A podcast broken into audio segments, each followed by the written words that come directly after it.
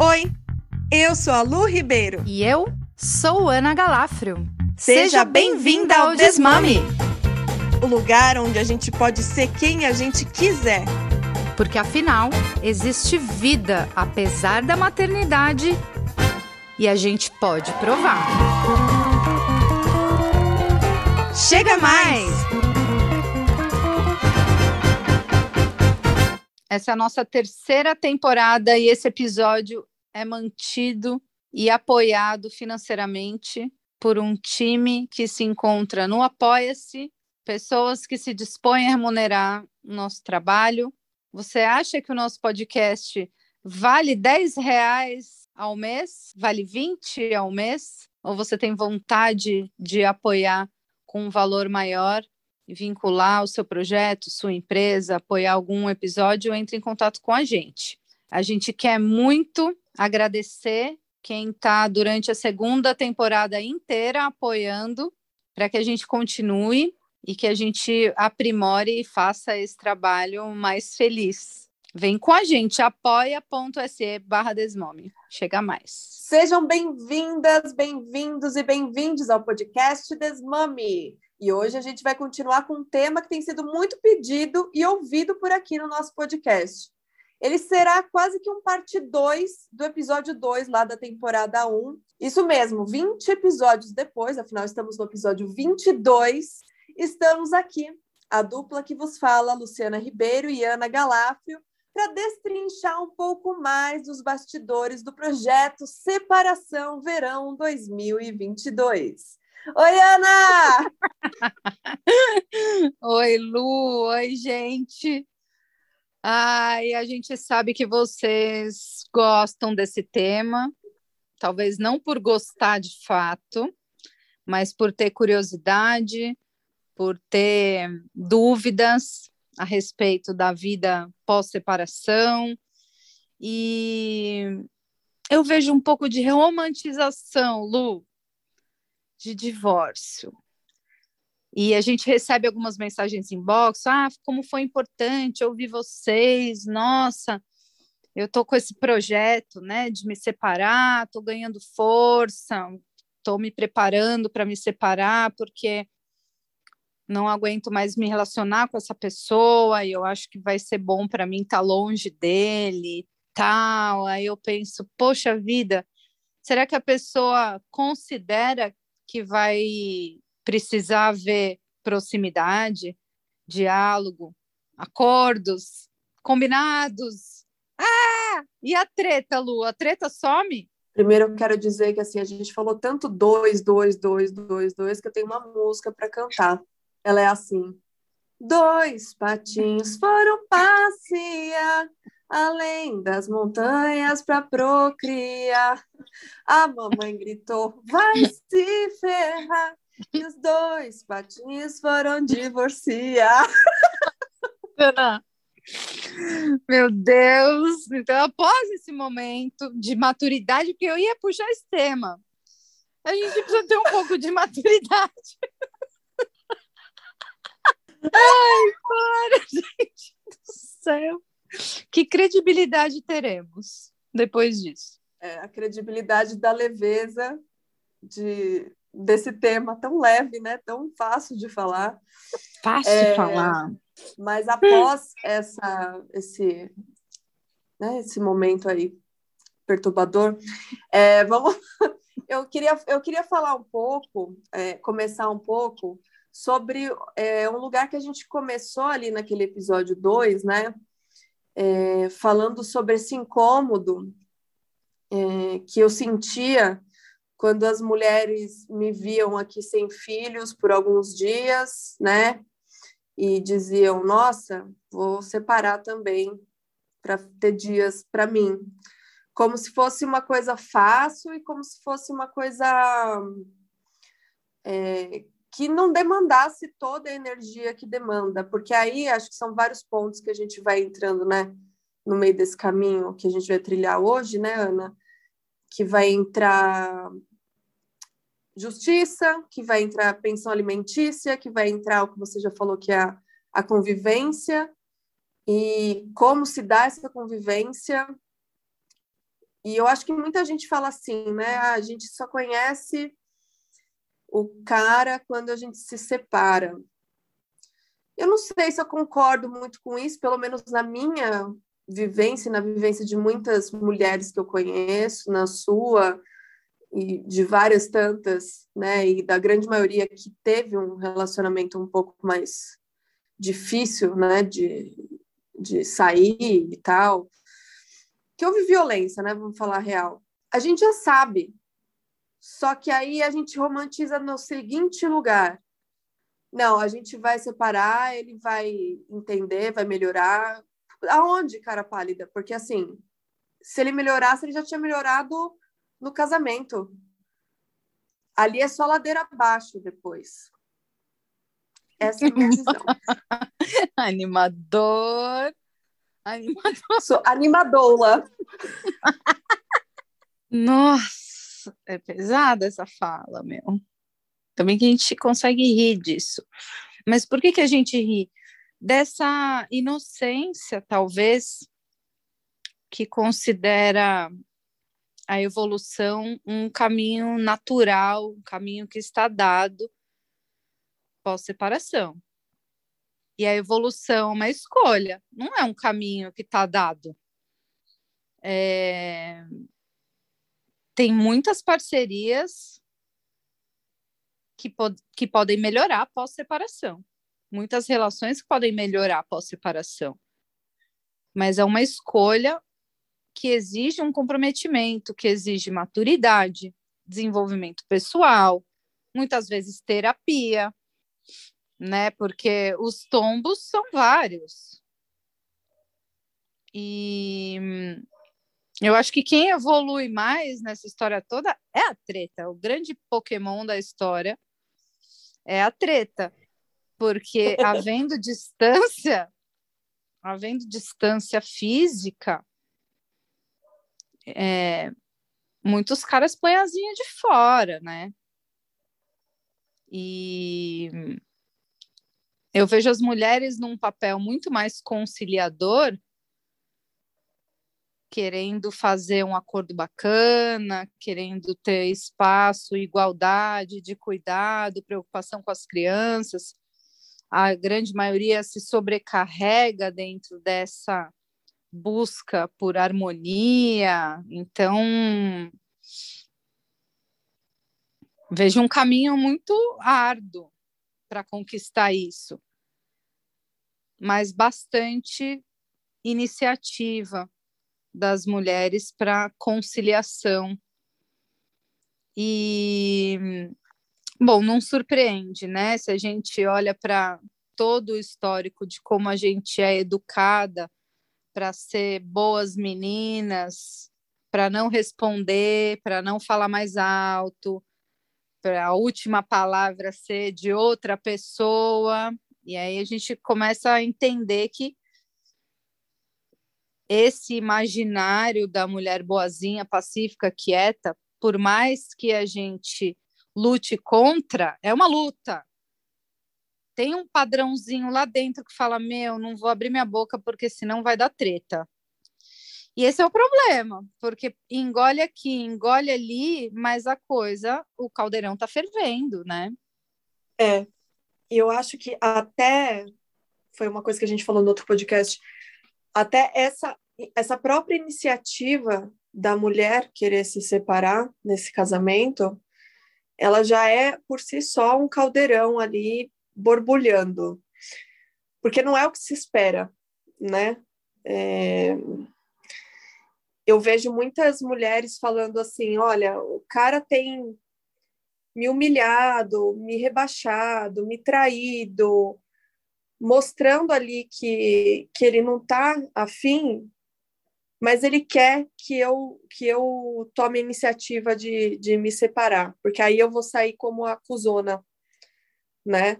Quem vai se quem pediu para se separar foi eu, porque foi eu que pedi essa situação. Ah, não estava comparecendo ali, então dei motivo, né? Quem não quer não dá assistência, abre concorrência e tal. Então ele vai fazendo isso e vai colocando a, a, a mulher num, num, num, lugar ali de, de repressão tão grande, e quando ela consegue falar esse não e sair, putz, cara, aí, aí deu a merda, né?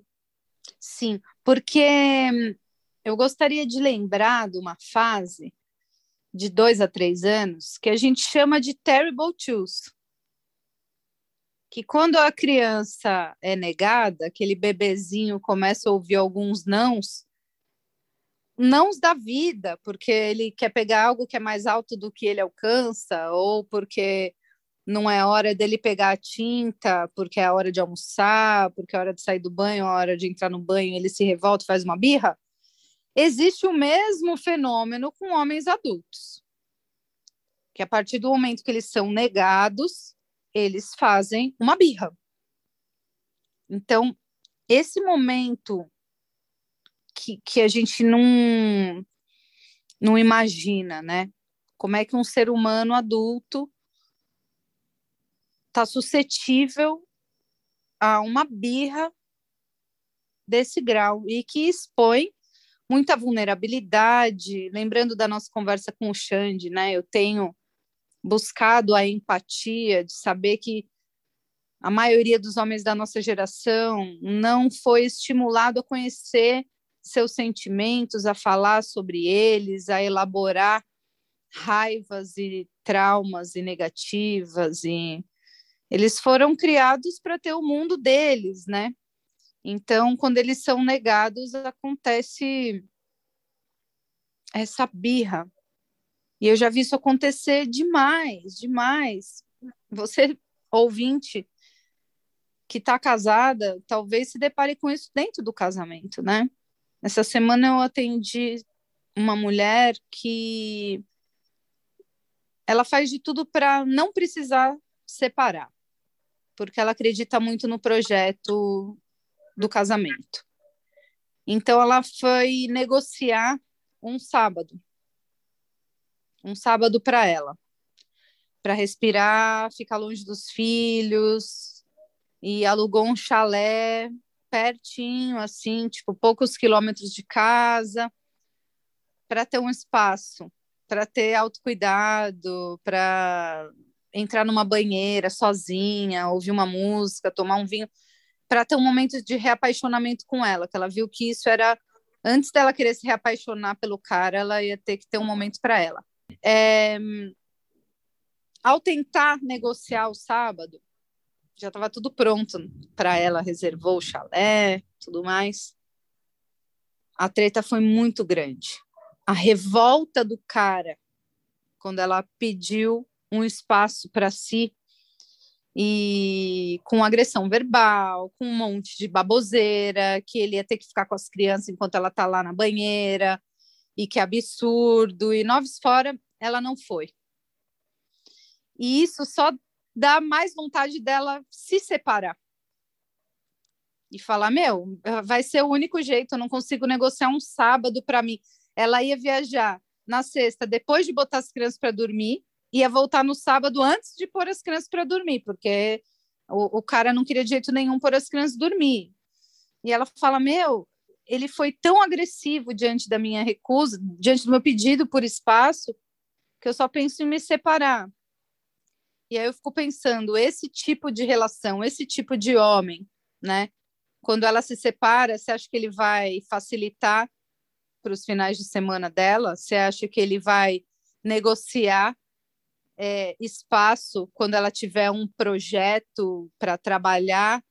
É, ou pior ainda, quando não for a trabalho que ela pede para trocar o dia. Quer dizer, tem vários mini acordos que acontecem e que no imaginário passam batido. E acho que é isso que a gente está colocando luz hoje, né? É. E até mais do que esse, esse lugar aí que, que a gente falou com o Xande, né? Que até é, é um lugar válido e para mim fa, é, faz sentido de empatia, mas também esse outro lugar que é o na sociedade como um todo, os homens têm o mundo nas mãos, né? Então eles não ouvem nãos. E a partir de, do momento em que ele começa a ouvir não de uma mulher, é, ele se expõe à sua maior fraqueza dentro de uma sociedade machista e patriarcal. E é por isso que muitos homens expõem a sua violência e colocam na prática a sua violência, qualquer tipo de violência, porque não é sinônimo de força essa violência. Por mais que ela venha com força para cima da gente, dentro desse cara é uma fraqueza, né? Então ele não sabe como lidar, é como uma criança mesmo, como você falou, porque a criança de dois anos ela vai bater, vai morder, ela, ela vai colocar a fraqueza dela ali, a vulnerabilidade dela numa sensação, num, num, num gesto, né? Que ela nunca soube lidar e que ela vai aprender a lidar. E assim como um homem que nunca ouviu um, um não, e nunca a gente está falando assim, numa, né, no, no todo ali na sociedade, em tudo que a gente ouve de nãos desde o começo da, da nossa vida, esse homem ele não vai ouvir os mesmos nãos que a gente já ouviu, né? Então, a partir do momento que a gente coloca, se coloca nesse espaço de individualidade, de prazer, de não sou, de não se resumir a esposa, a mãe e se resgatar de alguma forma, eu acho que é aí que muitos, é, é, muitas mulheres ficam convictas, a, chegam numa convicção de que realmente não dá. E aí, assim, eu fico me perguntando, eu fico me perguntando, não, eu fico, a gente fica recebendo muitas perguntas, né? Quando que é a hora, ou a gente lê também em muitos lugares, quando que é a hora que eu sei que eu preciso me separar? Não sei, né? Depende muito da sua história, não tem uma resposta pronta. Eu não, não jamais chegaria para uma mulher e falar assim, olha, quando o amor acabou, porque o amor supera tudo, que amor é esse? Eu não sei qual que é esse amor, como que é esse amor. Eu não sei da onde vem o respeito. Eu não sei até onde ele é moldável, porque é uma coisa muito diferente da outra, né? Você fala assim, bom, uma relação ela precisa, as duas pessoas estão nessa relação, se for uma relação a dois, as duas pessoas precisam se moldar é, a, e ceder. Isso Nossa. nada. Ah, Você falou uma relação a dois, eu imaginei uma a três, que deve ser a treta pior. Olha, o nome treta já vem de três, né? Mas que é muito diferente de você precisar se é, perder para poder é, entrar no que a outra pessoa quer, né? Você sair do que você é, você se desconfigurar, despersonalizar para ser o que a outra pessoa quer, para viver, para se encaixar, né? Encaixotar no outro lugar.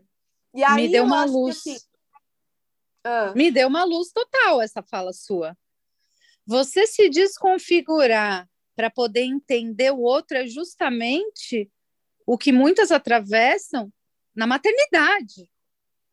Exato. Então tem muito essa projeção da relação materna na relação conjugal.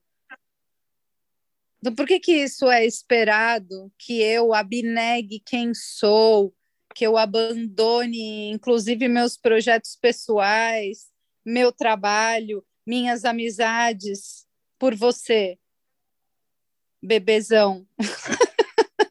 Porque é isso, né? No inconsciente, é isso que a gente busca. O afeto contínuo que a gente, os mais sortudos, experimentaram com a maternidade. O amor incondicional e tudo mais. Pior ainda quando a pessoa tem uma origem traumática na infância. Daí que a, essa busca, é, se ela não é tratada, né, e fica obsessiva, deturpada, é uma distorção dessa busca de afeto mesmo, né? Então, esperar que o outro deixe de ser quem é. Você foi falando, eu falei, nossa, parece que ela vai falar da maternidade mas porque na maternidade isso acontece, principalmente nos primeiros meses, eu realmente me desintegro e me vou me fundir com aquele bebê e recriar uma nova identidade.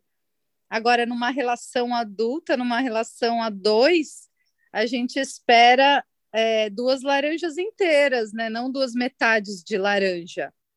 E mais, né? A gente falou aqui, brincou do, da, do trisal, né? Da treta.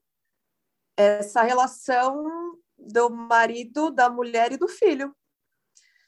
Porque aí a gente pega a relação que existia no casamento, que a gente conseguia ali colocar panos quentes, jogar para debaixo do tapete algumas coisas, e que de repente essa criança chega para formar uma outra configuração que muitas vezes sai do controle, quer dizer, muitas vezes não, né? principalmente no começo, foge do nosso controle da, do que a gente já tinha ali como um, um, um meio de, de, lidar com aquela relação a dois. E aí existe essa relação a três, a quatro, a cinco, vai nascendo crianças, que entram no meio, né, se, se, fundem nessa, nessa relação. E aí é outro esquema, né?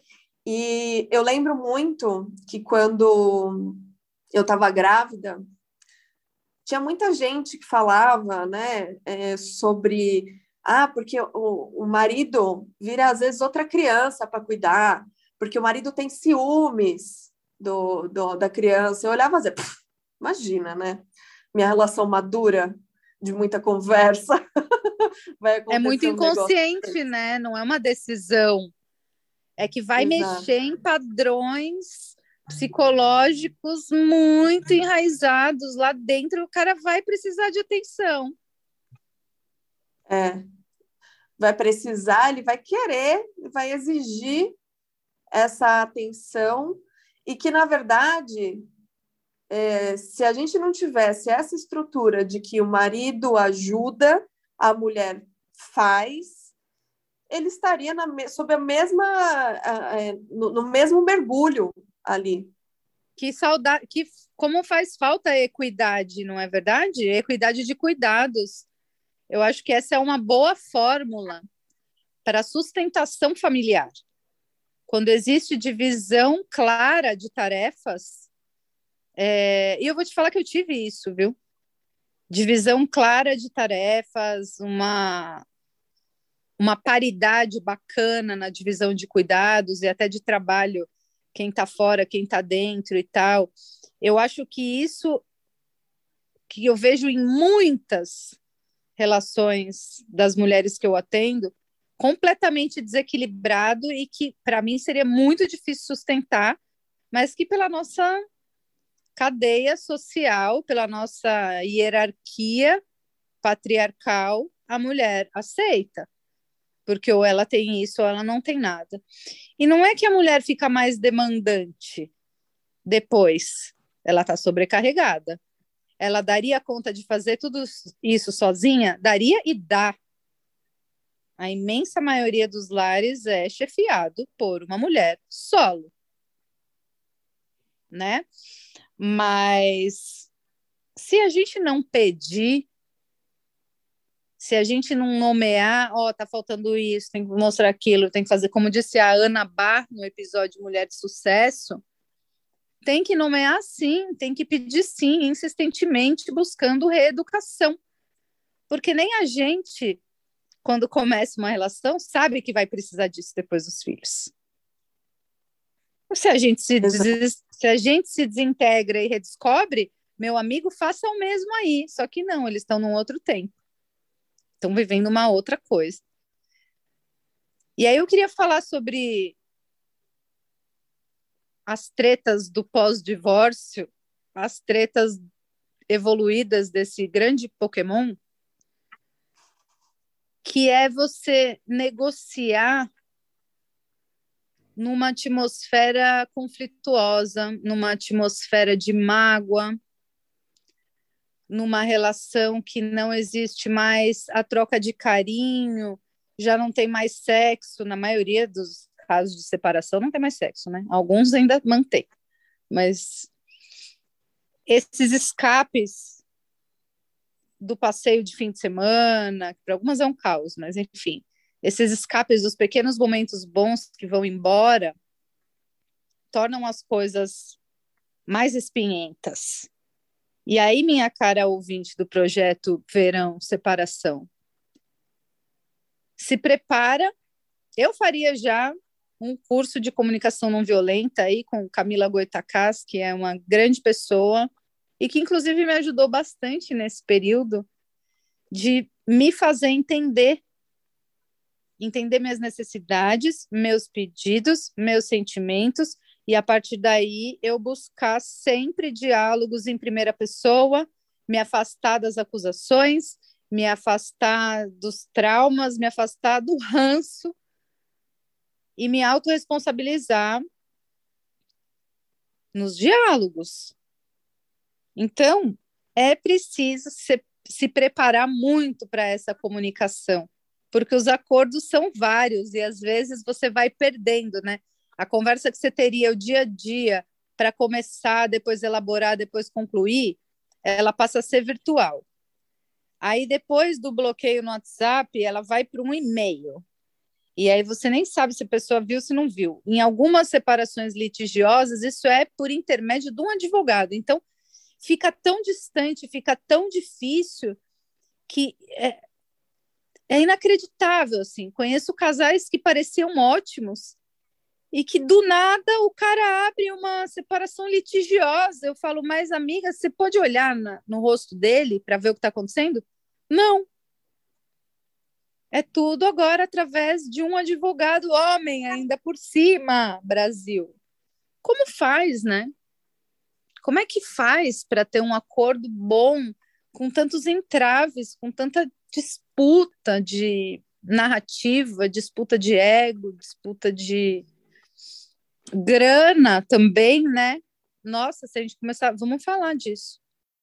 No meio disso tudo, a gente tem as, as crianças, né? Os filhos. E eu acho que ter os filhos no meio disso tudo como a, o vínculo mais importante, porque se você não tivesse os filhos com esse cara, você vai embora, ele vai embora, vai aí, né? No máximo vocês vão ter que dividir bens e a treta é outra, mas ela tem fim, né? Ela tem um começo, meio e fim. Ela acaba, você sabe que ela acaba em algum momento. Nem que seja um dos lados cedendo e falando, ah, vai pra puta que pariu ficar com esse apartamento, ou ficar com. Ou não tem nada, enfim, né? Mas com as crianças, elas sempre vão estar ali, elas sempre precisam ser, dentro dessa relação, é, o, o nosso foco e o nosso olhar. Então, isso, na maioria das vezes, não acontece com o cara, porque justamente ele usa isso como moeda de troca, como, como exa exatamente o ponto que ele vai usar fraco ali da sua da, da, da sua relação ali que está acontecendo, né, é, de divórcio, ele vai usar contra você. Então, na maioria das vezes, né, a gente, isso a gente está falando num recorte que a gente tem vivência, né, óbvio. Não é que o cara não consegue pagar uma pensão, não é que o cara não consegue ficar com os filhos, é só olhar para trás cara não pagava aluguel, não pagava casa, não sei o que, não, né? ainda que fosse uma coisa dividida, né? Os dois trabalhassem e tal, mas ele não arcava com os custos. Ele não arca agora justamente porque é o ponto, é o calcanhar de Aquiles ali, né? Que vai pegar. É, e eu estou dizendo isso por uma vivência minha, né? Principalmente no começo, bem no comecinho ali, nos primeiros meses, primeiros anos, é... eram duas crianças pequenas, né? Um bebê de dois anos e uma menina de quatro anos. Então, eles estavam no começo da vida ali, né? Bem no comecinho da vida. E aí era uma responsabilidade muito grande saber com quem eu, não que não seja hoje, mas né, muito mais, né? Quanto mais novos, mais responsabilidade nesse quesito de rede de apoio, com quem vai deixar, as restrições são maiores. E o cara acaba usando né, essa, essa restrição para te restringir mais ainda. E isso eu não estou falando para dizer assim, olha, não, não separa que é mais treta ainda. Não, as tretas são diferentes, elas são pokémons, lembra? Elas evoluem para um outro lugar. É... Pode vir, como já veio para mim, qualquer outra treta é, com relação a isso. Eu jamais saí da minha convicção de que eu fiz a melhor coisa possível ali, sabe? E acredito que muitas mulheres também têm essa convicção. Mas, né, resumindo tudo isso, as tretas vão acontecer.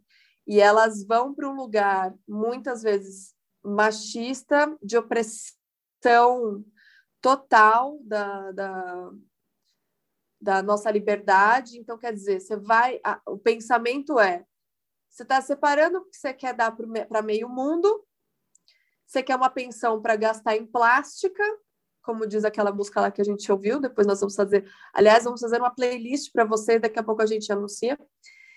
É, vão fazer uma plástica, vão usar o meu dinheiro para sair e gastar com homem.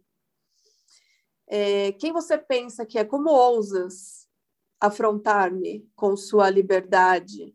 né? Nossa, é, me deu um pouco de ânsia. Mas é exatamente uhum. esse o pensamento que está enraizado. Pode não ser o pensamento de pessoas que estão no seu círculo direto, mas está nas entranhas sociais. De que a mulher agora que se vire, porque afinal eu não devo nada a ela, eu não vou dar dinheiro para sustentar você sair com um macho, é, você que se vire com as crianças, eu já estou pagando. Então, todos esses pensamentos que são asquerosos, né? Dentro dessa cultura machista, se somam ao constrangimento da mulher que experimenta viver uma liberdade. Por exemplo, se ela começa a se relacionar com outra pessoa ou sair com outras pessoas, também já cola uma etiqueta que vai condenar a atividade sexual dela, o slut shaming, né? Vadia, vagabunda. É, como é que uma pessoa dessa pode ser mãe? E a gente tem que separar que ser mãe é ter filhos, né? Essa conduta moral da santa é uma visão ocidental, católica, cristã e tudo mais. Lu, tô Entendi. pensando que nossa linha de raciocínio hoje tá mais bêbada de todas, porque é um. Ó, até travou. É um som que não sai. É um discurso difícil de abrir. É. é e porque a gente não está falando só da nossa vida, a gente está falando de vida das nossas clientes, das nossas colegas, das coisas que a gente observa de dentro. Porque sendo doula, a gente está na intimidade num período de vida ali de gestação, de puerpério, de parto, mas que muitas continuam procurando a gente, né, Lu? Então a gente acompanha esse ciclo quando a relação uhum. estremece e ela precisa de uma escuta para organizar. Então, a gente não é psicóloga, mas a gente aprendeu a ouvir. E a gente ouve profissionalmente essas histórias. Mas a gente ouve num ambiente de confidencialidade, de segredo, de intimidade, e tentar destrinchar isso para falar é esse caminho tortuoso, mas eu sei que quem está aqui com a gente está acompanhando e vai deixando os comentários lá enquanto escuta, como sempre, vai mandando mensagem inbox, vai comentando no Telegram, porque dá muita vontade de parar e dar uma opinião no meio. Nossa, eu soube de um caso assim, assado, eu vou lembrando e as coisas vão se abrindo na minha frente, mas traduzir hoje está sendo um desafio, Está sentindo é. também? eu estou sentindo, mas eu acho que é, um, é uma floresta que a gente está abrindo clarão, assim, para também entender, né? Porque são vários aspectos, é, até porque é, existe essa diferença mesmo da gente poder falar de uma separação com filhos. A gente tinha aquela frase, né, que a gente falava muito, é, filho destrói o casamento, como que é? filho não segura, não segura casamento. E, na verdade, não tem nada a ver com o filho, com o ser humano, né? E sim com a estrutura que se mostra ali, é, é? que mostra a pessoa que está sendo pai. Né? É, na verdade, o filho só descortina todas as camadas de machismo estrutural, individual e social é, a é. formação da família mostra esse desnível emocional, mostra a sobrecarga mental, mostra a disparidade que existe entre uma mulher que se torna mãe e um homem que se torna pai.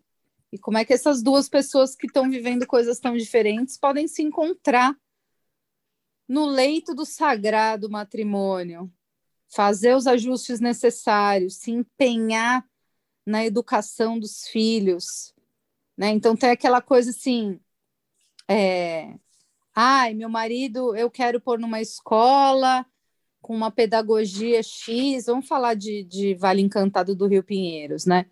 Uma pedagogia X, construtivista, ou Waldorf, blá, blá, blá, e o cara acha uma grande baboseira, e é ele que paga.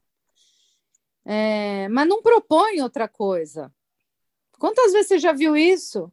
Ah, ele é contra que eu é, amamente em livre demanda. Sim, porque não leu nada, ele não fez o mini curso de lactação que você fez.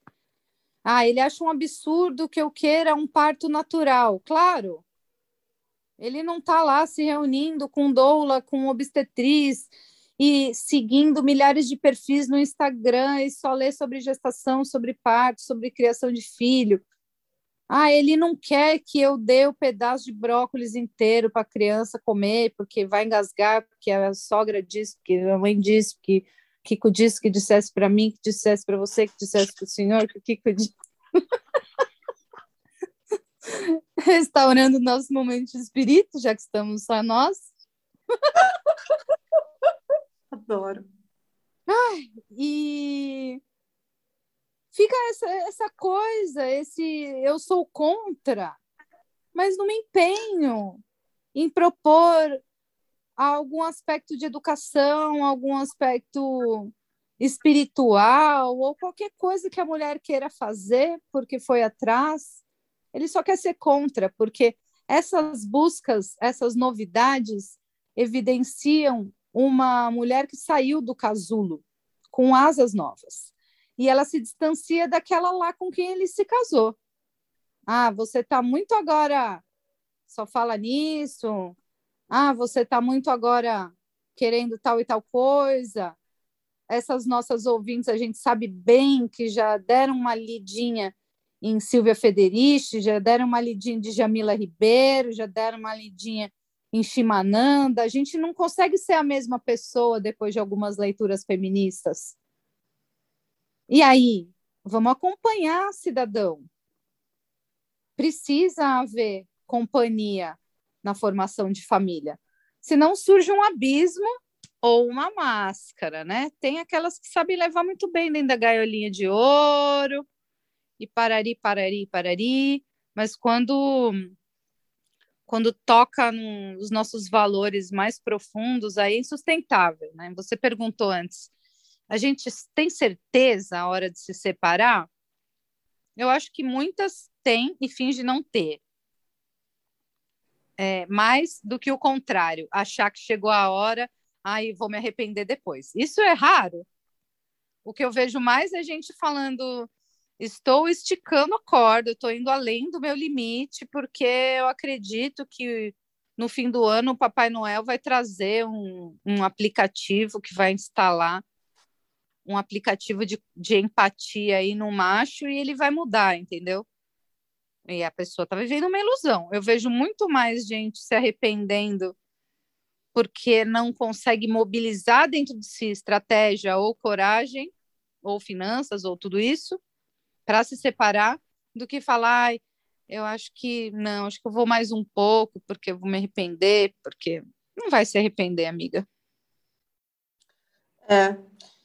E, e na, na grande maioria das vezes a gente vai esticar essa corda, né? Eu estiquei essa corda, é, passei muito do, do meu limite, assim, anos do meu limite, é, passei violências do meu limite, passei tudo do meu limite, né? Inclusive o meu cartão passaram passaram do, do limite também. Opa, bem Mas... lembrado, passei do meu limite bancário. Passou do meu limite bancário, passou tudo, né? E tudo isso em prol do do quê, né? Não era meu. Era a serviço da família tradicional brasileira, onde eu estava convicta, mas eu não tinha apoio o suficiente para estruturar uh, essas crianças é, e, e aí sim, bater no peito e falar assim, tô aqui, vou fazer essa, essa merda acontecer. Porque fica difícil, né? É, já sabendo que se no casamento eu levo a família nas costas, emocionalmente falando, estruturalmente falando, a hora que separar vai ser disso para pior. Então, como que eu vou fazer isso, né? E aí a gente vai passando esses limites por todos esses motivos, né? E cada uma tem um, um motivo ou vários deles acontecendo ao mesmo tempo. E não tá tudo bem acontecer isso. É, a gente perde muito com isso. A gente perde e as crianças perdem perdem com isso. Todo mundo sai perdendo, né? Com, com isso. É como um seriado que acaba no seu auge, né? Se ele acabasse ali um pouquinho antes, talvez as coisas fossem mais, mais fáceis, mas aí a gente precisa de motivos para justificar.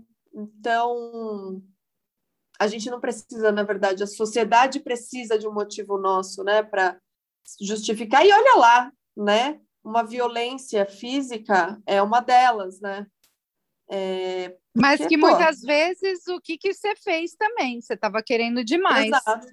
Ah, Exato. mas também você provocou.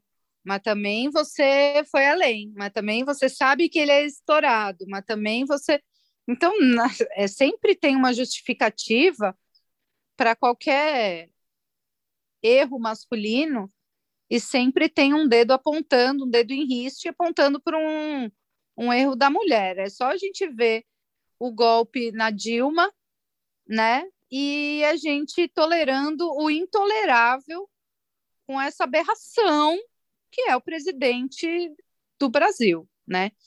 Isso é misoginia na carne, na carne. Todos os dias a gente acorda e pisa no chão patriarcal. E é isso. E aí eu tava, você estava dizendo de passar dos limites e tudo mais.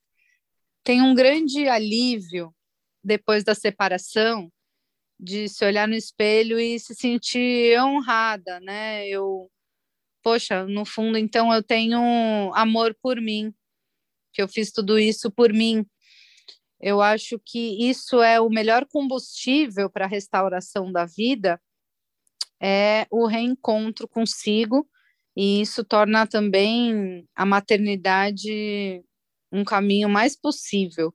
Quando você falou que respinga nas crianças, é, para mim é impossível imaginar que alguém queira manter o casamento para que os filhos não sofram, porque crianças são antenas de sensibilidade, eles sabem se você está infeliz no trabalho, no casamento, no qualquer coisa, e criar uma máscara é, que esconda essa insatisfação, eu acho ilusório. Claro que você não vai sentar com sua filha de quatro anos e contar seus problemas, Mas se você consegue ser honesta com seus sentimentos, com a sua própria integridade psicológica, moral e física, sexual, você está passando uma mensagem para essas crianças também do que importa, né? E de que as relações depois se reconstroem. Veja bem, eu tenho uma boa relação hoje com o pai dos meus filhos, e porque a gente se dedicou para ter, né? Cinco anos depois, Brasil, não é divórcio Doriana cinco anos depois, a gente conseguiu reconquistar, mas teve momentos que eu falava para ele assim, bicho, me dá boa tarde quando eu for entregar as crianças. Eu não tenho nada para falar com você, falo com os meus filhos, mas eles precisam ver você me cumprimentar. Pelo menos assim, finja aí, sabe? Também não quero te dar bom dia, mas é, isso é educação, princípio básico para ser sincero, não espero de você mais do que educação. E é isso, meu, eu espero só educação. E ter que falar esse tipo de coisa, né? Então, tem um alívio quando a gente se liberta de algumas situações. Tem sim, tem sim.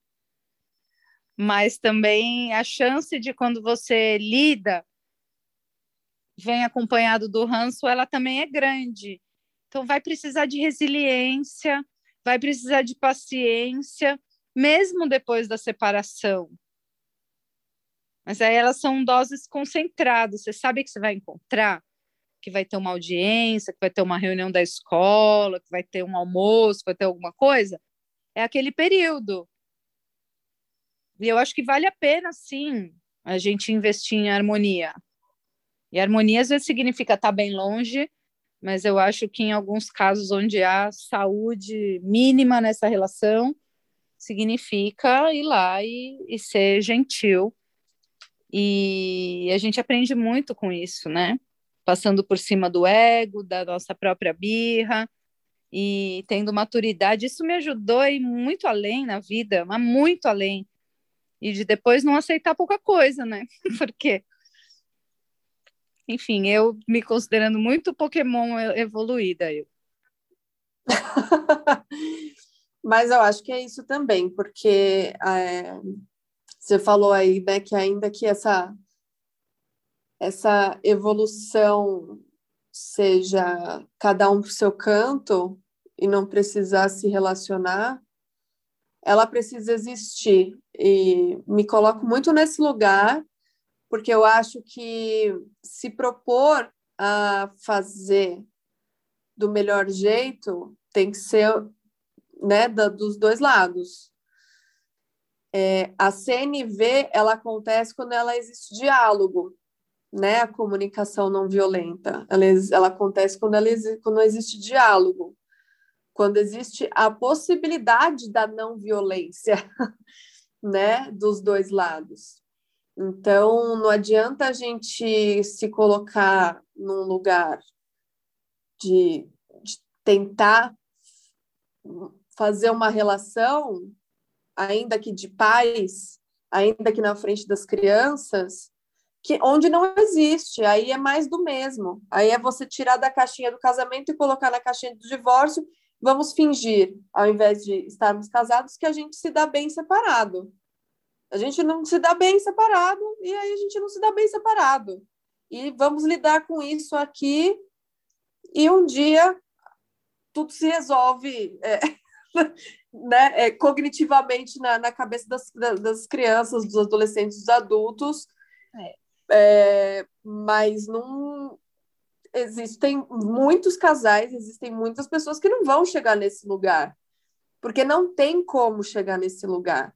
Então, a gente está falando de duas vivências aqui que talvez contemplem é, algumas ouvintes, né? Que é esse da evolução, do, né, da, da evoluidinha da estrela, que é você, e eu que não, não, dou, não, dou, não dou conta, entendeu? Não sou. Ah, corta para o meu, pro meu ex-companheiro ouvindo e querendo mandar a real, né? Mentira, ela me xinga. No WhatsApp, xingo mesmo.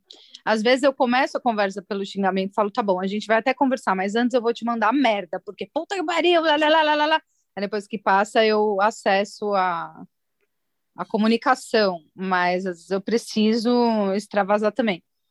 Eu acho que o limite disso Sim. tudo é o amor próprio. Muitas vezes o caminho é encerrar alguns diálogos mesmo, se afastar até restituir. É. Com certeza, eu entendo isso que você está falando.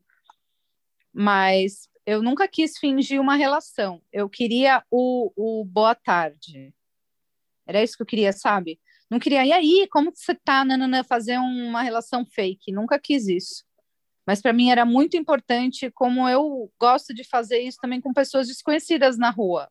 Eu sou a pessoa que cumprimenta todos os funcionários que eu encontro, porteiro, é, moça do caixa, entregador de iFood, é, eu cumprimento as pessoas.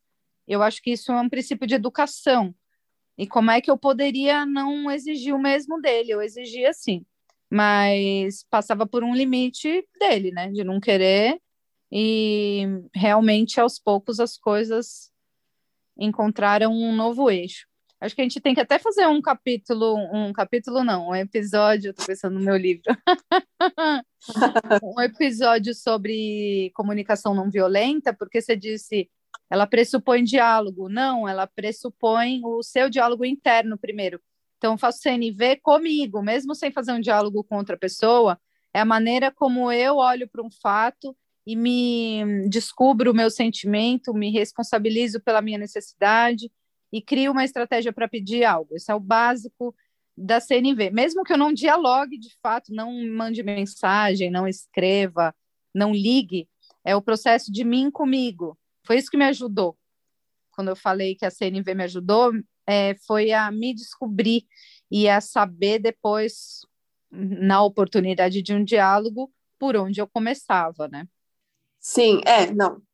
Lógico, você tem razão. Uh, é, partindo desse pressuposto que é a gente com a gente, a partir do momento que a gente se divorcia e que a gente se olha e fala, esse foi um gesto de amor comigo, a gente já está entrando nesse caminho, né? É... Agora, o que eu digo é que não existe como a gente dialogar com alguém que não está tentando dialogar. Exatamente. Né? Uhum não tem como. Então, acho que muitas pessoas passam por isso, até porque se na relação de casamento com filhos a, a, havia um ruído nas, na forma de criação, na forma de educação, isso vai ficar muito mais exposto depois da, do divórcio. E vai ficar muito mais confuso para essas crianças entenderem e isso depois vai se ajustando, porque as crianças vão entendendo quem é quem, porque dentro de uma relação elas veem o casal fazendo as coisas e tendo atrito na frente ali, né, da, da situação. Mas é uma criação só, né? Parece que é uma criação só. Mas quando você se separa, você consegue ver o indivíduo mãe, o indivíduo pai, e como cada um age em cada situação e como cada um leva, na, é, leva essa criação, leva essa educação e tudo mais, quando ela é muito divergente, né? Uhum, e, que é o meu caso. Na casa do meu pai falando... eu posso, mas na casa da minha mãe é. eu posso. E nananana. E aí tem que ter um joguinho de cintura também. Tem que ter um bom jogo é. de cintura para não botar as crianças de pombo correio dessa história. Avisa sua mãe que nananã, não, não fez a lição e não sei o que lá, avisa seu pai que não é para dar miojo no jantar. Então, algum canal tem que haver ali, nem que seja um bilhetinho, igual antigamente era na escola, né, para falar com a professora, tinha um caderninho. Então, precisa ver esse Mas caderninho. Mas não adianta, Ana. Não. É, tipo assim, não adianta, não tem, não tem. É, quando não tem veja, acordo. cagou tudo. É, uhum. quando veja, cagou tudo. Então, assim, é, e não tô me colocando no lugar de mãe perfeita, pelo amor de São Tomé das Letras. Não tô me colocando nesse lugar que não erra, muito pelo contrário, né? É, é que eu tô falando que é diferente, e eles sentem isso, e à medida que eles vão crescendo, eles vão entendendo mais ainda, né? qual que é a diferença, os prós e contras de cada um, né? E o que, o que eles podem se beneficiar também dessa diferença, né? Porque Sim. alguma vantagem Maria tem que levar nessa história, né? Sim, além de ver pai e mãe mais relaxado, eu espero, né? Se houve, depois de um tempo, a resolução, o luto e o consenso pelo momento de separação, eu acho que as crianças também gostam muito de ver a mãe mais inteira, mais feliz, é, conquistando o seu caminho, reconquistando o seu caminho pessoal ou profissional, novas relações. Eu acho que tratar disso com naturalidade é muito importante. Que as crianças vejam, porque elas vão ver essas metamorfoses acontecendo. É, quando, quando eu me separei, né, as crianças eram pequenas, então nem tudo ficava é, tão explícito quanto dá para ser hoje, por exemplo, né? Hoje eu não tenho um, um, relacionamento, mas eu acredito que se eu tivesse, ou em algum momento quando eu tiver um relacionamento, vai, vai ser uma outra história, né? É, e eu passo a passo, né, nesses cinco anos é, divorciada, eu faço muita questão de mostrar o quanto eu não me arrependo e o quanto eu me amo, sabe? E, e é importante para mim ter esse espaço meu também e que o divórcio também me trouxe esse espaço, sabe? É, eu acho que hoje, não que seja mais fácil, mas é que hoje a gente vê é, os nossos filhos tendo mais contatos com filhos de pais divorciados, né? Eu acho que a gente até falou isso no, naquele, naquele episódio. Então, não é um, um, um unicórnio, né? não é um elefante branco para eles essa situação. Mas eu ainda vejo, assim, uma, às vezes, brilhando e piscando, assim, meu Deus, porque eu não tenho a família tradicional brasileira, não em mim, né, na, na, nas crianças. Em algum lugar isso aparece, né, eu não sei de onde aparece, tem meus palpites, mas uhum. em algum lugar isso, isso aparece. E poder, isso não, eu, é um lugar onde eu não vou conseguir aliviar para eles, entendeu? Eu não vou conseguir dizer para eles, olha, desculpa, olha, nossa, a gente vai arranjar um jeito de arrumar isso aí. Não, não tem. Perdão, vocês vão ter que lidar com isso na terapia, porém, é, se te serve de alívio e de alguma coisa boa, positiva na sua vida, mamãe está muito feliz, obrigada. É, eu vejo escapar nas conversas com os meus o lance de ser uma semana com cada um, às vezes engata um clima gostoso numa das casas e aí tem que mudar. E aí ah, eles queriam o melhor dos mundos nas duas, né? Porque eles têm coisas que são bacanas do lado de lá, felizmente, coisas bacanas do lado de cá também, problemas em ambos os lados, acredito eu.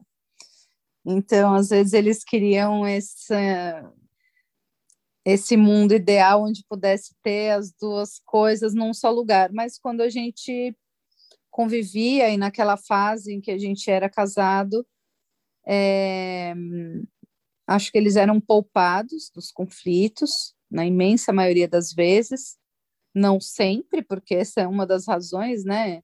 Discussão pelas crianças, com as crianças ou na presença das crianças é algo que me desestabiliza demais e é muito difícil lidar com os rompantes de outra pessoa e na busca por equilíbrio, né? Me fez muito bem estar tá longe. Então, eles podem ter uma fantasia do que seria ter pai e mãe juntos. Embora na situação que eu vejo para o meu futuro, assim, onde eu gostaria de estar daqui 10 anos, eu acho que eu vou estar bem perto da onde está o pai das crianças, sabe? Eu gostaria de estar naquele bairro, eu gostaria de estar naquele lugar onde também provavelmente vai ter a Dani com a irmãzinha deles e a outra irmã também, enfim. Eu hoje conseguiria estar mais perto, me ajudaria muito na minha logística, by the way. Estar mais perto e construir um, uma nova convivência familiar um pouco mais fluida na adolescência deles, para que eles possam ter mais liberdade aqui e ali, sabe? De repente, uma edícula na casa de cada um. Nossa senhora, você me fala isso, dá um arrepio nos pelos do toba. Não Deus é? Livre, Ai, eu quero. Deus me Ai, eu não quero, não. Eu não quero, não. Eu sinto muito, sim, pelos meus filhos, mas eu não tenho cu de ferro. É, e não quero ter, porque eu sei que é uma submissão que não me compete mais, não, não diz sobre a minha, a, a nossa relação, a nossa não relação ali, né, de paz. É, e, é, e é isso, eu acho que é isso onde eu queria chegar, porque não adianta, é, é tão difícil a gente falar como se separar e ter um, né, felicidade plena e tal. Não, não sei, cara, também. Do mesmo jeito que eu não sei se você tem que se separar ou não porque cada realidade é diferente. Eu acho lindo é, a gente poder falar, e para mim é um divórcio super doriana poder ter ultrapassado essa barreira e poder ter uma relação de cordialidade é, que, que você tem hoje. Né? Para mim é porque eu não, eu não consigo vislumbrar e eu vejo muitas mulheres que eu atendo, muitas mulheres que eu conheço que não conseguem vislumbrar também e não foi por falta de tentativas, sabe? Então é isso, assim, não adianta a gente falar, nossa, tem que insistir no diálogo, porque não é só você que tem que fazer isso, entendeu? Não, com certeza. É... Minha mãe não teve. Eu sou filha de pais separados, que era um pouco desse unicórnio aí. Poucas crianças eram filhas de pais separados, é meio que um hífen entre cada palavra, né? Porque era uhum. um rótulo. E é isso. Minha mãe morreu tendo quase nenhum diálogo com meu pai. E foi pesado, sabe? Uhum. É, com certeza para ela foi uma decisão consciente e muito bem estabelecida em prol do amor próprio. Eu vejo nisso que você está falando um compromisso interno com o seu bem-estar. E se isso passa isso. por estar afastada, esteja. Mesmo, Isso. porque é como um ex-alcoólico, né? Você tomar um gole, vai ladeira abaixo e pode chegar naquele patamar é, dolorido e doentio de novo. Exato. E aí, né, acho que complementando tudo isso, não dá para a gente passar por essa, não, a gente não merece passar por essa sem uma rede de apoio, seja ela qual for, terapia, ou tudo junto, misturado, família, amigos, amigas, é, né, profissionais, mas não tem como a gente é, dar conta disso sozinho. Não estou falando nem da criação de filhos, mas emocionalmente é, você precisa ter um lugar para ter colo, né? Eu acho que depois disso a gente sai tão machucada que a gente começa a achar que o colo ele é um lugar de privilégio, sabe? E que será mesmo que eu mereço um, um, um colo, sabe? Será mesmo que não é mimimi? Porque a gente começa a passar por tantas, a gente fica, eu, né? Fiquei muito tempo e hoje ainda preciso olhar muito para isso em momentos vulneráveis. Eu fiquei sem parâmetro de sofrimento, sabe? Eu fiquei sem saber até onde era humanamente possível e até onde eu eu tô fazendo o que é aqui, sabe, sozinha. É, é, perdeu a dá... régua da sanidade emocional e mental, né? Isso porque eu ultrapassei tantos lugares ali que eu não gostaria de ter passado, que depois, assim, as coisas vão acontecendo e você vai olhando e falando, não, mas não é normal fazer isso sozinha, não é normal estar tá nesse lugar. Não, não é normal, não é para estar, tá, não é um privilégio, é um direito da sua saúde mental, da sua saúde física, emocional. É ir de novo em busca do mínimo, né? Para resgatar o mínimo, zerar a conta, zerar o limite, para poder ter saldo, né, para a vida. Por isso que é tão comum a gente ver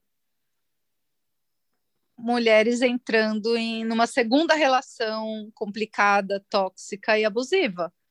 Porque você uhum. perdeu o parâmetro do mínimo. E aí, quando vem um mínimo, você fala: Uau, tô num saldo positivo. Não, gata, é o mínimo. E aí, é, dentro exato. daquilo que você falou da rede de apoio, eu queria deixar uma menção honrosa para Raquel Nunes, que é professora de jardim que esteve sete anos como professora dos meus dois filhos, e que no período de divórcio, onde não havia diálogo entre eu e o pai das crianças, eu chamava reunião individual, onde era ela para falar de um filho, os dois eram da mesma sala, né? Uma escola, é, o Jardim Waldorf, que era multietário, é assim que fala? Com crianças de dois a sete anos. Então, eu chamava uma reunião para falar do Matias, depois chamava uma outra para falar da minha filha, depois chamava uma outra para falar do meu filho.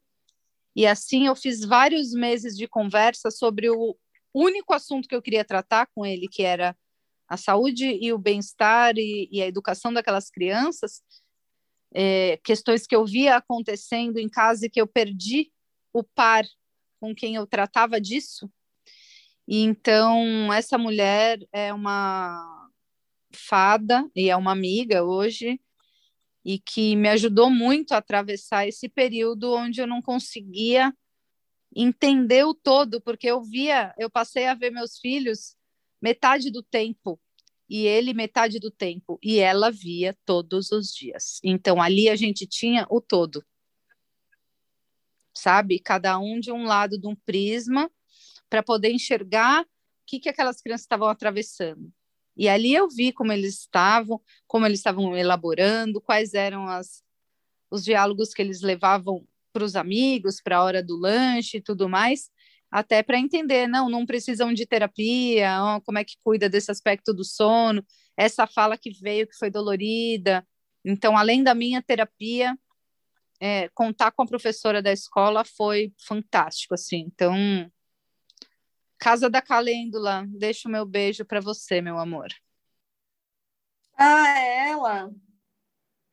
É ela. E ela faz um apoio psicopedagógico é, para famílias desde a pandemia com atendimentos online, que eu acho essencial assim para para a gente cuidar dessas crianças nesse momento que a gente está vivendo, né?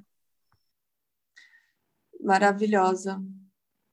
Como é bom, né, a gente poder ter esse lugar. E eu acho que, aproveitando para responder é, as pessoas que invejam o momento que a gente está sem filhos, é, não vou dizer que não é bom, mas eu vou dizer que em diversos momentos é mais simples eu estar com eles full time, dá, dá menos trabalho. E aí você você leva aí para o seu imaginário, para onde você quiser levar, para você entender o porquê disso.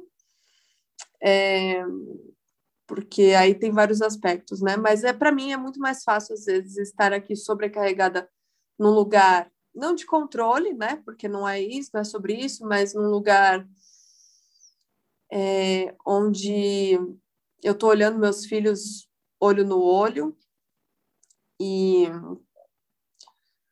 do que aonde eu não posso alcançar. E, ao mesmo tempo, um lugar onde eu sou solicitada, mesmo não estando na presença. Então, é, dá mais trabalho, né? Às vezes acaba dando mais trabalho. Eu estou nesse lugar hoje, eu estou num lugar bem acado, talvez seja por isso que eu esteja trazendo esse contraponto não muito animador para essas ouvintes, porque eu realmente estou num, num momento que que está pegando muito forte assim essa essa questão. E e que ao mesmo tempo a gente olha e fala bom tá aí a evolução do Pokémon. Antes é, quando eles eram menores a situação de me colocar é, de, de colocar eles né colocar as crianças ali num, num lugar que me domine era um Hoje a tentativa é de outra forma, né? A bolinha do Pokémon mudou. E, e, é, um, e é onde eu, eu me conecto com todas essas mulheres que pode ser que estejam ouvindo a gente, amigas minhas, que nesse lugar que ainda é meio nebuloso, né? E ainda é meio de, de se submeter, mas que também comemoro, porque assim como a bolinha da, da repressão evoluiu, a minha de empoderamento e de fênix também evoluiu, né? Nossa, mas assim, enormemente. Enormemente. Acho que esse é o recado que a gente tinha que dar, né? Por enquanto, né? Eu espero que vocês não tenham abandonado a gente até aqui, porque é, eu não sei o que foi esse podcast, eu vou ouvir com vocês depois, quer dizer, eu vou ouvir editando, mas eu vou ouvir com vocês depois e a gente vai saber o que deu. Então, eu acho que esse, esse papo aqui foi um grande devaneio. Talvez a gente tenha se exposto um pouco. Eu acho certeza. que esse é um episódio para ouvinte raiz e que as pessoas vão gostar desse caminho espinhento, cheio de buracos no meio, porque a vida como ela é, amiga. Aqui a vida, apesar da maternidade, são devaneios do pós-divórcio e estamos aqui para isso. Pois é, estamos cansadas? Estamos. Estamos felizes também. Uhum.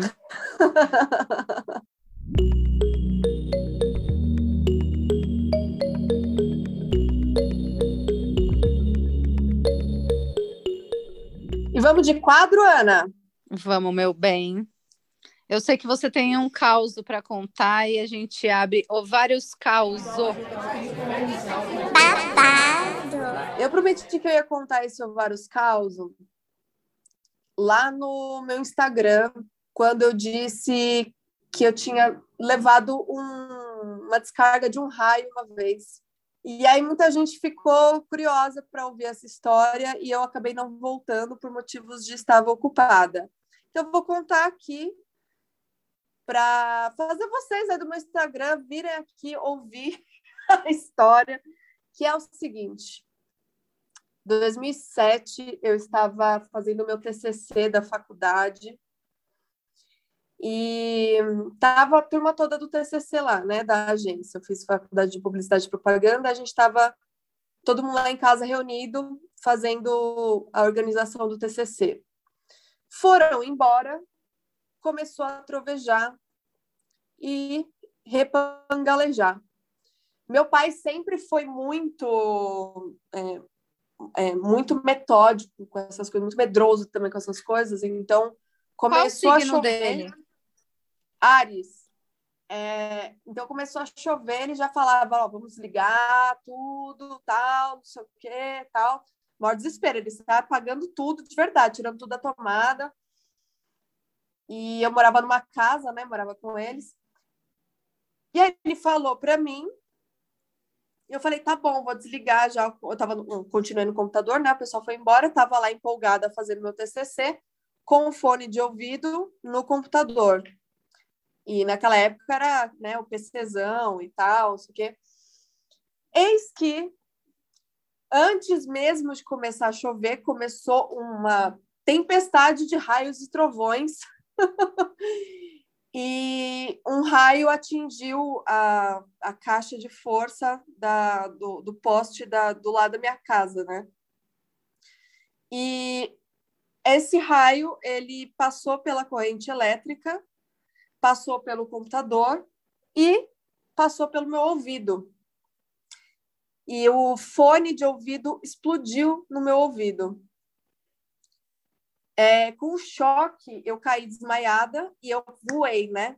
É, porque tem isso, né? A descarga de um raio faz você dar uma voadinha de leve.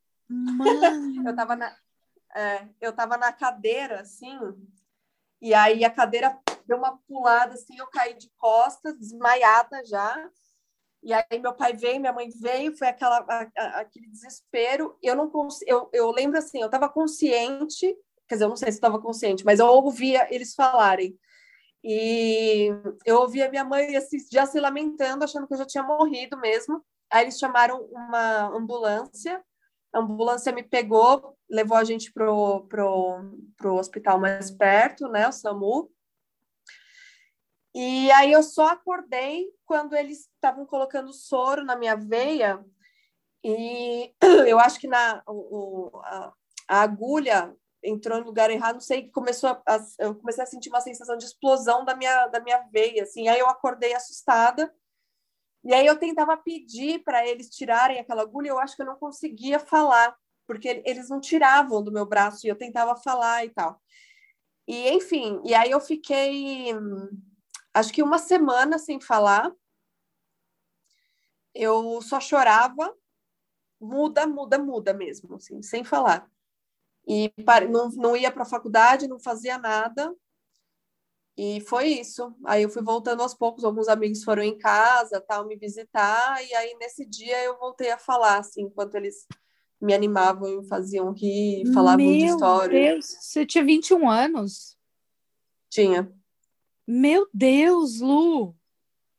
Pois é. Não, Como... tinha 20 anos. É, você falou 2007. 2007. É, tava, tinha 20 para 21. Meu Deus, cara, que punk! Foi por pois trauma é. que você parou de falar. Foi, foi trauma. E aí, assim, até nessa, nesse meio tempo, minha mãe me levou para fazer aquele teste de audiometria, é isso? É. Você tem Ela alguma sequela? Levou...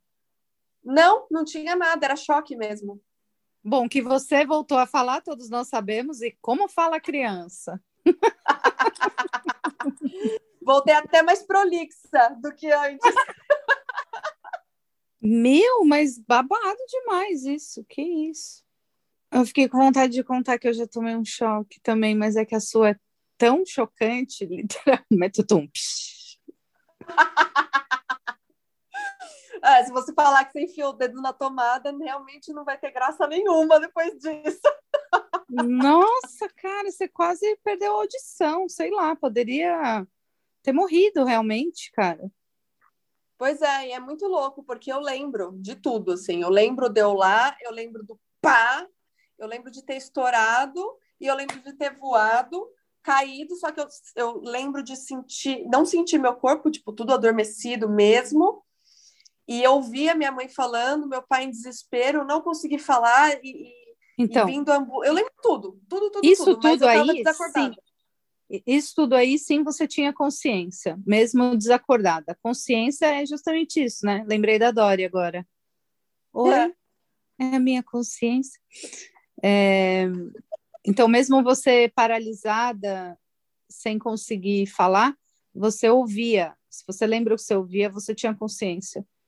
Então, como é, é um, cérebro humano é fantástico, né? Que coisa impressionante. Mantém a vida, mantém o coração batendo e tudo isso, né? Porque não, não parou o teu cérebro. Muito louco. Exatamente.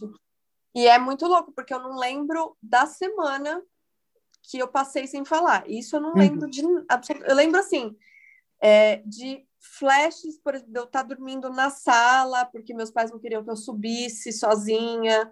Então eu dormia num colchão ali na, perto do sofá uhum. e às vezes eu chorava muito, muito, muito, muito e não conseguia falar. Era isso. Estresse pós-traumático. Uhum. É. O ano é 2004. Eu fui fazer o meu estágio obrigatório da veterinária, né, que faz parte da conclusão do curso de veterinária.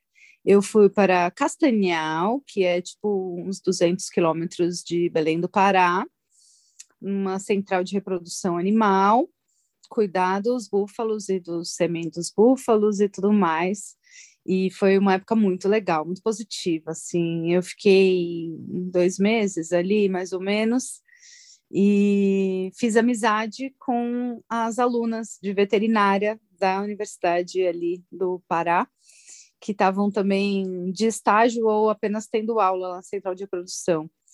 E aí é, fiz realmente amizade com elas, foi muito legal. Eu lembro que eu tinha Orkut, e esse é um parênteses. E aí eu ensinei todo mundo e fiz o perfil de todo mundo no Orkut, foi muito massa. A gente, inclusive, tem contato até hoje no Facebook, porque um dia a gente teve Orkut. Uh, beijo, Luciene. Aquelas. E aí era aniversário de uma delas.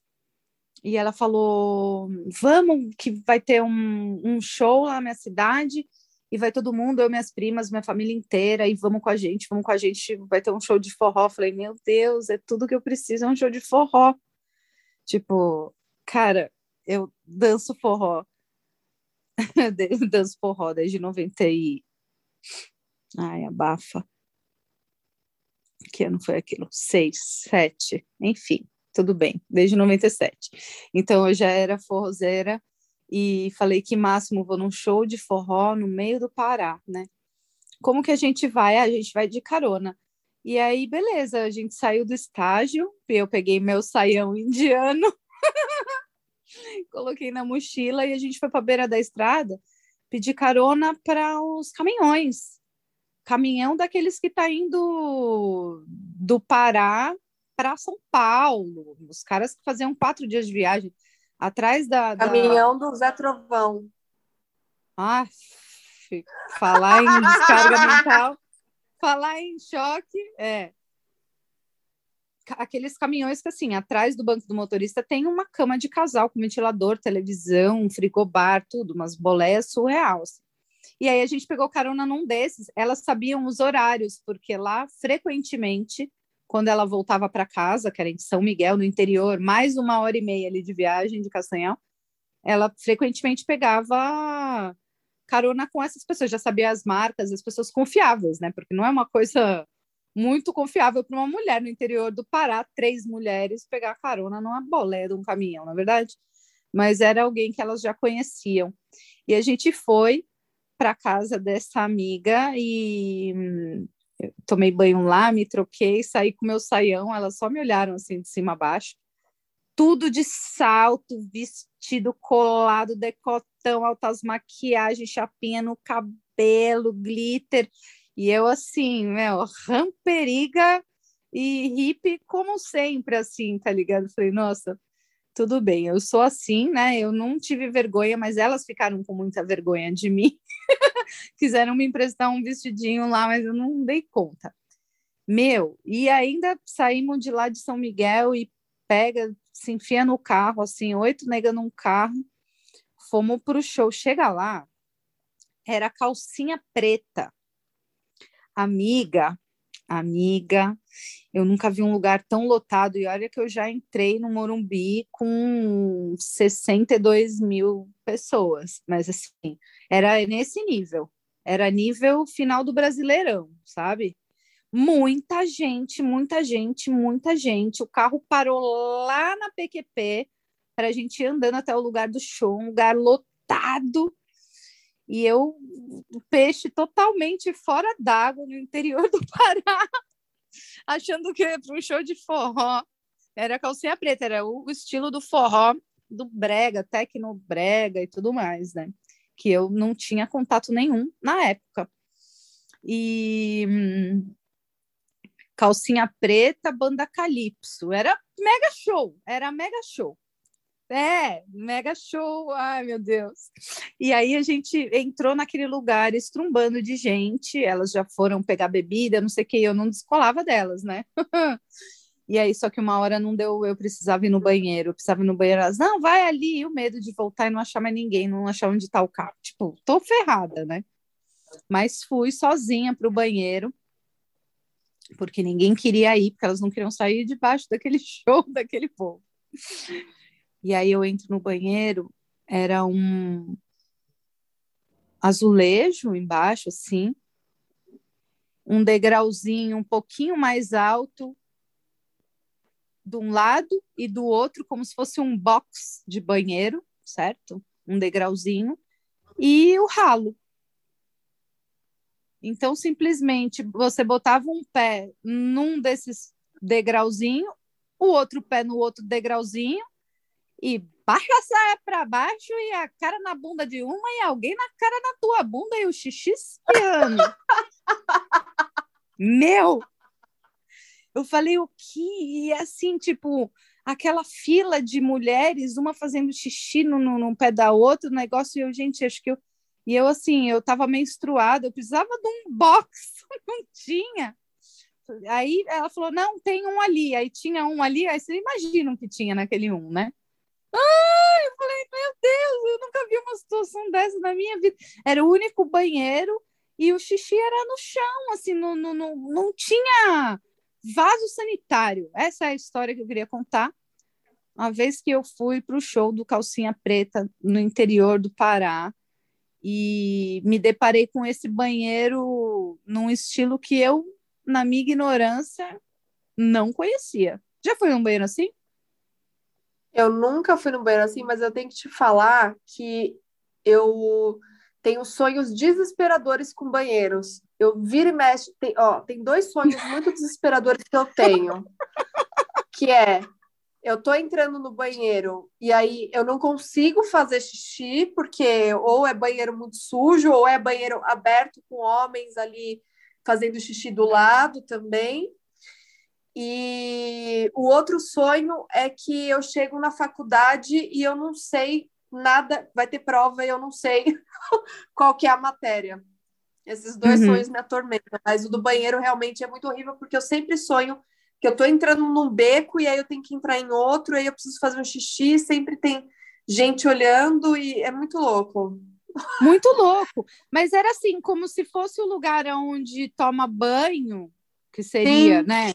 Esse boxzinho. Mas não, não tinha chuveiro, era ali, era o banheiro, e tinha um só com portinha lá no fundo que era um lugar assim absolutamente cagado, cheio de, nossa senhora, não, impossível, né, vomitado e tudo mais. Mas eu nunca, nossa, a hora que eu me vi naquela filinha indiana assim, agachando tipo a poucos centímetros do rabo da companheira da frente e alguém com a cara no meu rabo. Eu falo, meu.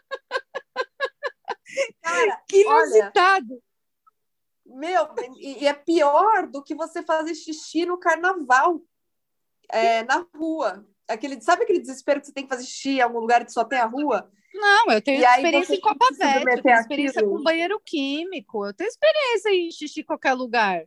Mas eu nunca imaginei um negócio daquele exposto assim. Eram pessoas de todos os tamanhos, e pessoas criança com adulto, com senhora, e assim, maravilhoso. Desesperador, amiga. Olha. E agora, para você, para você, querido ouvinte, querido ouvinte, querido ouvinte que ouviu aí a nossa, a minha descarga elétrica, agora essa descarga, é, como chama? Mi, mi, de, de mijo, de, de xixi, como que é? Descarga urinária. Sanitária. É. é, descarga sanitária.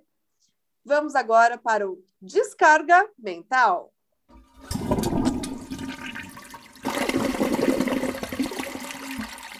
Falando em calcinha preta, amiga, hum, eu tenho hoje uma proposta.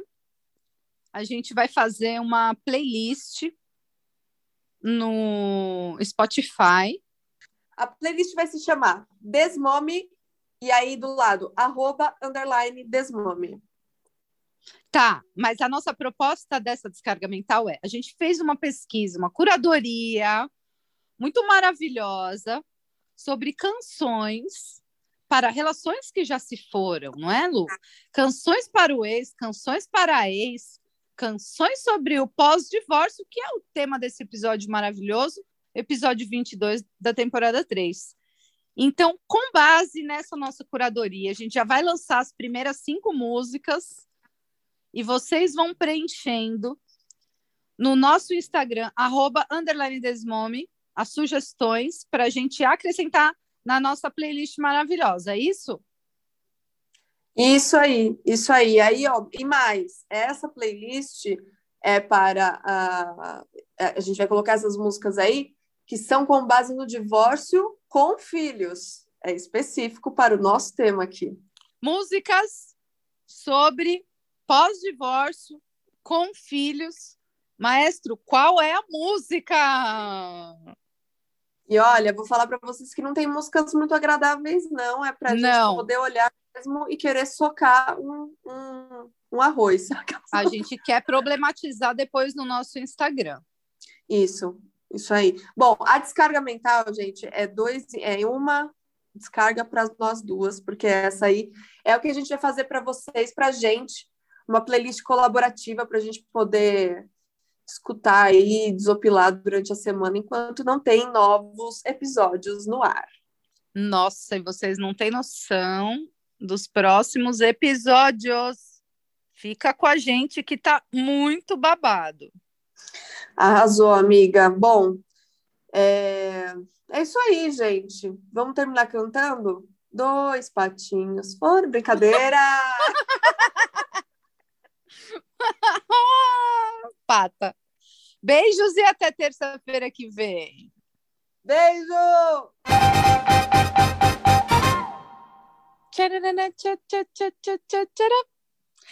A Raquel Siqueira estava aqui em casa, né? Porque a gente fez a imersão do livro. E aí eu cheguei do, da doulagem que eu fui fazer, ela estava na rede lá fora ouvindo o episódio desse momento da Titi. E aí eu ouvi ela ouvindo.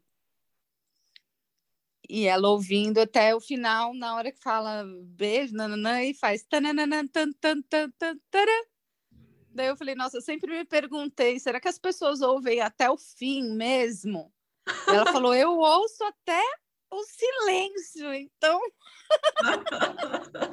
Se alguém ouviu até esse silêncio, eu quero saber, porque, cara, esse é ouvinte raiz mesmo, até o último suspiro. Amiga, tem que falar que esse episódio me arrepiou até os pelos do cu. Achei que fosse mais fácil de, de não, fazer ele. Eu achei uhum. que a uhum. estrutura estava na minha cabeça, mas eu percebi que não existe essa estrutura. Uhum. Porque quando a gente fala de algo que a gente também vive, mas também precisa transpor É, uma hora fala de dentro, uma hora fala de cima, né? É, e são vários aspectos. Uhum. É... Então dá vontade de transformar o Desmome num podcast só de divórcio, às vezes. é sobre isso. Porra, porque sempre vai passar. Né? Eu acho que assim, o Desmome é existe vida apesar da maternidade e apesar do divórcio. Total. Por isso são nossos dois primeiros episódios. É. A gente se apresenta e logo no segundo a gente, a gente fala de desmame e de, de desmame e de divórcio. Então, é. eu acho que tem tudo a ver mesmo. Eu não acho que é um episódio apenas sobre isso, é, mas são temas que tangenciam e que preenchem muito da nossa experiência de várias e várias. É, e a gente fala também de cultura, de direito das mulheres, de né, criação, mas eu acho que é um dos temas que mais trazem gente para cá, que quer ouvir a gente falando. Porque é, são você... poucas pessoas que falam. Será que um dia a gente vai ser muito, muito rica e, e vai perder esse. Ah, vai, amiga. A gente vai ser muito, muito rica, mas a gente não vai deixar de. não vai apagar a história que a gente viveu, né? É, eu não quero apagar a história que eu vivi. É, é isso que eu tô falando. Eu sei a história que eu tô vivendo. E aí eu vejo realidades em, em outros podcasts aí, famosos de mulheres, mas que putz, cara, é tão outra realidade assim, sabe? De que foi limpada o bumbum com lencinho umedecido de ouro, sabe? É. Então eu acho que os tombos que eu tomei, as cicatrizes que eu construí no meu corpo me fazem também. E é. aí eu perco um pouco de sei lá, as pessoas gostam, se fascinam de ver, sei lá, o mundo das Kardashian, de não sei o quê. Eu não consigo imaginar legal um podcast das Kardashian, um reality show. De... Eu não gosto desse tipo de coisa, saca? Ah, eu, eu também não... não. Eu acho que quando eu for rica, eu vou ser bem escrachadona. Sabe? Sim, ai, eu não. Mais para Cardi B que para Kardashian. Ah, muito mais, muito mais. Vou, vou botar minhas unhas de gel com, hum. com esmalte arranhado, sabe? Assim.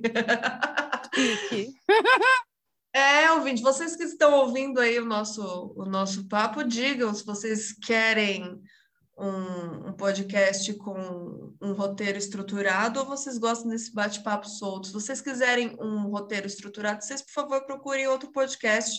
Porque aqui... Eu ia falar isso!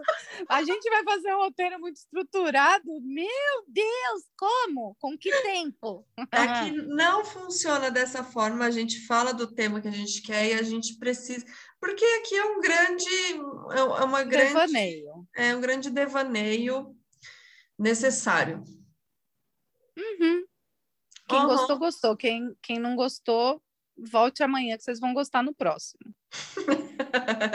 quem não gostou, apoia. Isso, quem sabe a gente melhora. Se você apoiar bastante, de repente a gente faz um, um, um episódio só para você, do jeitinho que você quer. Porque a gente Se vai você apoiar, querido, a gente fala só, a gente fala só do seu TT, do seu Todd. Cadê? Vai nascer, vai, vai acordar com o todinho, a pera. Uhum, a pera com manga. Não, é, é, leite com pera que chama, né? Leite, leite com, pera. com pera e a bisnaguinha com manteiga. Será que a gente tem uns ouvintes cria, criadão de voz, hein? Foi tipo, criado pela avó com leitinho com pera e tudo. Meu, meu primeiro namorado era. Leite com pera? Era muito, mas tinha um motivo. O pai eu não sei quem é meu morrido. primeiro namorado. Eu tenho, tipo, cinco primeiros namorados. não, eu até sei quem foi oficialmente, mas assim, depois o segundo eu também considero o primeiro, o terceiro eu considero o primeiro. Meu pai do céu. filme como se fosse a primeira vez. Ah, eu tudo considero o primeiro namorado, assim. Tô até hoje, não, mentira. É, eu só considero engraçado, né? Eu só considero meu primeiro namorado, o resto eu esqueci. O resto é um abismo, ah, então. Tá vendo? Essas são técnicas. Eu chamo de primeiro namorados, que foram assim, é, é, até o ano 2000, entra na leva de primeiro namorado depois entrar na leva facu. E depois, depois eu parei de contar. Ai, meu Deus do céu. Você já parou de gravar, né? Não.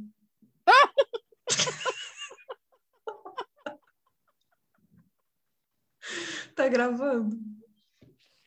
Ai. Ai, ai. Então tá, quem ouviu, avisa nós. Beijo.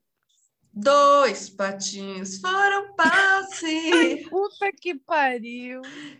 A mamãe patinha foi pra curar uma piroquinha para sentar.